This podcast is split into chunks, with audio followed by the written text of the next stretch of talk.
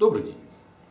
Э, начальники дорогие, э, есть один постулат, выучив который, вы сократите количество ошибок, которые совершаете, на 90%. Этот постулат звучит так. Вам никто ничего не должен.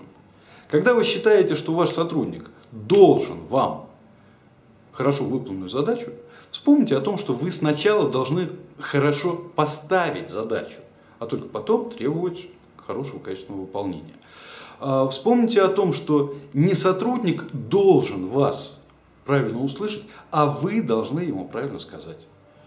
Если вы это правило запомните, то вы будете руководить вот так.